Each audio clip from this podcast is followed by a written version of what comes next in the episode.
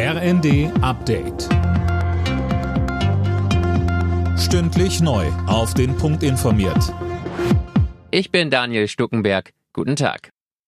Gaskunden sollen noch in diesem Jahr mit einer Einmalzahlung entlastet werden. Das schlägt die Expertenkommission vor. Im Dezember soll demnach der Abschlag vom Bund übernommen werden. Ab März schlagen die Experten einen Rabatt auf den Grundverbrauch vor.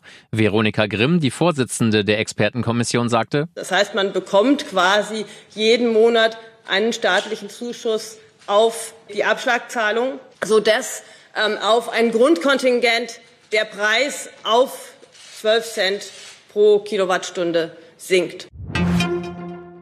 Nach den massenhaften russischen Angriffen auf ukrainische Städte reagiert die EU entsetzt. Am Morgen hatte Russland Dutzende Raketen auf Ziele fernab der Front abgefeuert. Unter anderem wurde in Kiew ein Spielplatz getroffen. Polens Außenminister Rau spricht von einem Akt der Barbarei.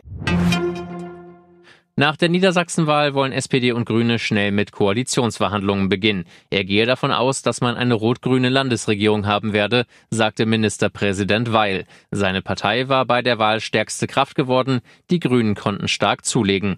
Wundenlecken hingegen bei CDU und FDP. Die FDP hat den Einzug in den Landtag verpasst. Die CDU wird wohl nach starken Verlusten in die Opposition gehen. Parteichef Merz. Die Umstände waren außergewöhnlich schwierig, insbesondere in der Auseinandersetzung mit einem respektierten Ministerpräsidenten in Niedersachsen, der ja seinerseits auch ein höchstmögliches Maß an Abstand von der eigenen Partei, insbesondere von der Bundesregierung, gesucht hat.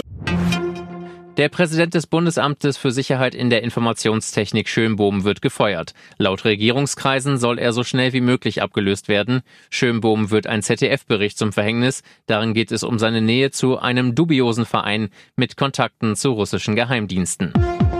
Alle Nachrichten auf rnd.de